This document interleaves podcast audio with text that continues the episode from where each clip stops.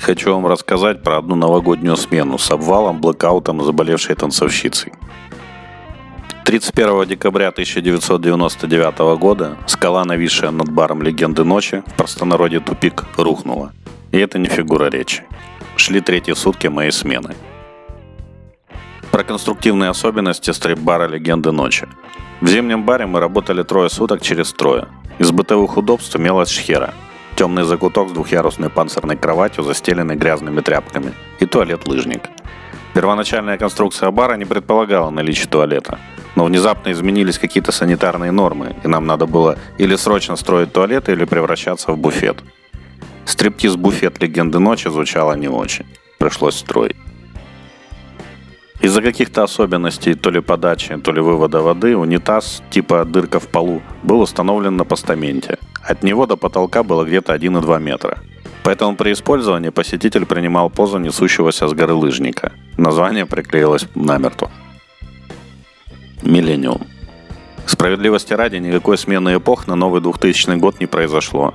Новый век и новое тысячелетие стартуют только через год. Просто смена трех девяток на три нуля в номере. Да и ладно из КВН того года было. У нас что на носу? Линолеум. Э, Карен, миллениум. По старой русской традиции, чем больше денег ты прогуляешь на Новый год, тем больше их привалит. К 31 декабря все столы были заказаны и оплачены. В наших планах было неплохо заработать на новогоднюю смену. Хочешь рассмешить Бога, расскажи ему о своих планах. Бог в тот день смеялся долго. Обвал. Шли третьи сутки моей смены. Мне невыносимо хотелось в душ. Я поставил за стойку свою самую опытную официантку из двух и побежал домой. Жили мы рядом. Чистый, свежий, сияющий, в только что подаренной Леной белой рубашке, расшитой жилетке, галстуке, бабочки, я летел вниз на площадь Захарова. Маленький беспризорник, который помогал нам по мелочи за еду, догнал меня на полпути с криками. «Дядя Сережа, у вас бар завалило». Ну, дяде тогда было 24 года. Я, конечно, не поверил и темпа не сбавил. Уже на площади меня затормозил участковый Макс тем же известием. Не верить представителю власти было глупо. Добежав до начала пирса, я ощутил масштаб трагедии.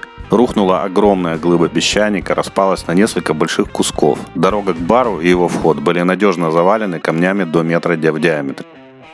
Через боковые окна, выходящие на море, по узкому парапету на берег вылезли двое моих постоянных клиентов – офицеров украинского СРК Славутич – средний разведывательный корабль. Мы втроем почесали затылки, нашли несколько арматурин и приступили к расчистке территории. Убирать все не было ни времени, ни желания. Мы откатили самые крупные глыбы, расчистили дорожку, разблокировали дверь. Внутри ко мне кинулась перепуганная официантка с рассказом, как тут грохотало и как она думала, что рухнет крыша. Из шхера раздался храп повара Тани. Все самое интересное она пропустила. Блэкаут. Подрастерявший свой лоск, но не самообладание, я налил по бокалу пива своим добровольным помощникам. И себя не обделил.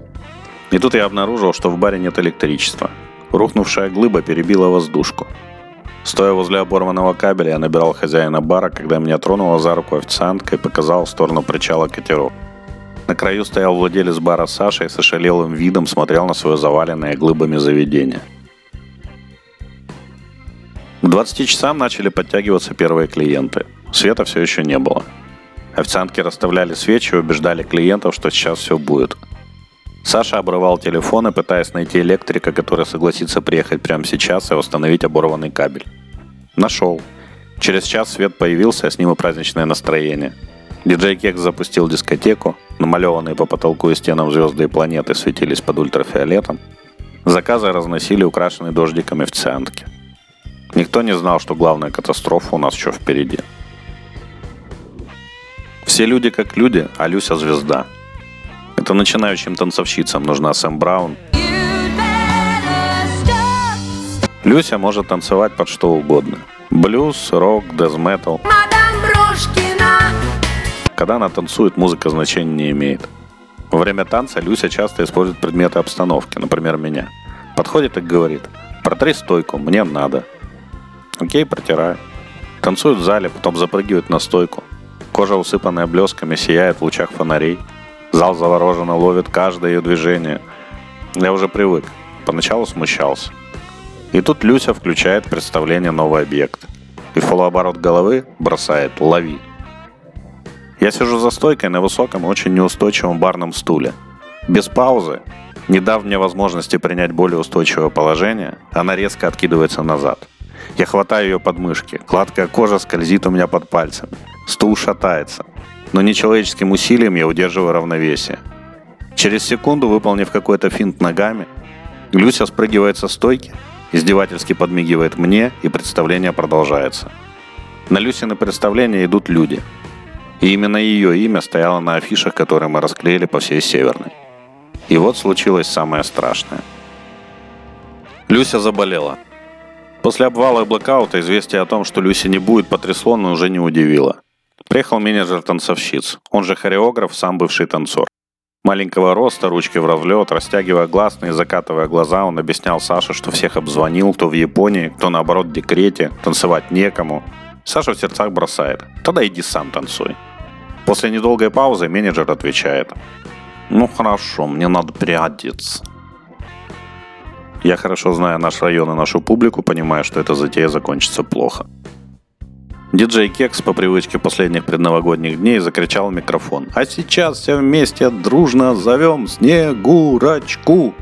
Сразу получил леща от Сани, пробормотал, точнее Деда Мороза, поставил что-то индийское с ситарами и барабанами и смылся в шхеру. Вышел танцор в золотых коротких шортиках и золотой маечке с крупной сетки. Танцевал он профессионально, но в зале сидела явно не его целевая аудитория. И, как всегда, когда начиналась самая лютая жесть, протирал бокалы. За стойку зашел владелец бара Сани и попросил смешать большой бокал огней Москвы в измененных пропорциях в качестве анестезии. Ему было стыдно. В зале начали перешептываться. Кто-то засвистел. Публика еще надеялась, что вот сейчас по залоченному болливудскому Деду Морозу выскочит Снегурочка без комплексов, и праздник продолжится. Но юркий золотой ураганчик продолжал крутиться по залу в одиночестве. Когда он сорвал с себя майку, я с размаху врезался головой в стойку и простонал «Зачем?». Свистел уже весь зал. Все муки когда-нибудь заканчиваются, затихли ситары, заменитель Люси убежал на кухню. Официантка Марина, хорошенькая 17-летняя, большеглазая, совсем ребенок, кричит мне в ухо, перекрикивая музыку, что клиент за столиком 2-3 требует у нее голую бабу, что он деньги заплатил и теперь требует, чтобы она, то есть Марина, раздевалась вместо заболевшей танцовщицы. Я сажаю за стойку и иду к столу 2-3. Там на стуле развалилось лицо в состоянии сильного алкогольного опьянения с брезгливо откляченной губой. А рядом с ним симпатичная молодая женщина – Лицо воспроизводит мне весь текст, озвученный официанткой Мариной. Женщина краснеет и прячет глаза. Я понимаю, что никакие мои слова не заставят его вспомнить, что он не один, что он портит праздник не только мне, но и девушке, с которой сюда пришел. Все, что мне остается, повторяю, что, к сожалению, в программе произошли изменения, других зрелищ сегодня не будет.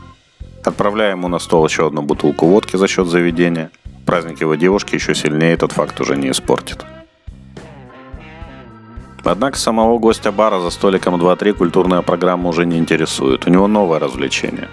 Каждые 10-15 минут он вызывает меня к своему столу и требует голую бабу, за которую он забашлял бабки. Не подойти я не могу, выполнить его желание тоже. Во время третьего вызова девушки уже не было, но он не расстроился, он был занят мной. Периодически он требовал пробегавших мимо официанток и повара Тани обнаженки – Почему-то никто не соглашался. При полной посадке зала эта беготня начала мне надоедать. Я смешал розовую пантеру, воткнул в нее бенгальский огонь и отправил своему мучителю. Через несколько минут охранник выволакивал из бара нечленораздельно орущее грязное существо, так и не получившее предоплаченной голой бабы. Случись это сейчас, у нас были бы проблемы с Роспотребнадзором. Утро после боя. На этой смене мы не заработали ничего. Все чаевые левые ушли на спиртное коктейли за счет заведения жертвам трех выступлений нашего болливудского танцора. Нанесенные им психологические травмы нетолерантному населению северной стороны требовали немедленного залечивания. Что мне оставалось? Саша от этой ситуации отстранился и был рад уже тому, что звезду новогодней ночи удалось незаметно вывести из бара и отправить на такси домой – как много раз ранее и много раз после того, не поредевший, но уставший. Мой маленький отряд сидел посреди разгромленного бара в состоянии легкого ступора.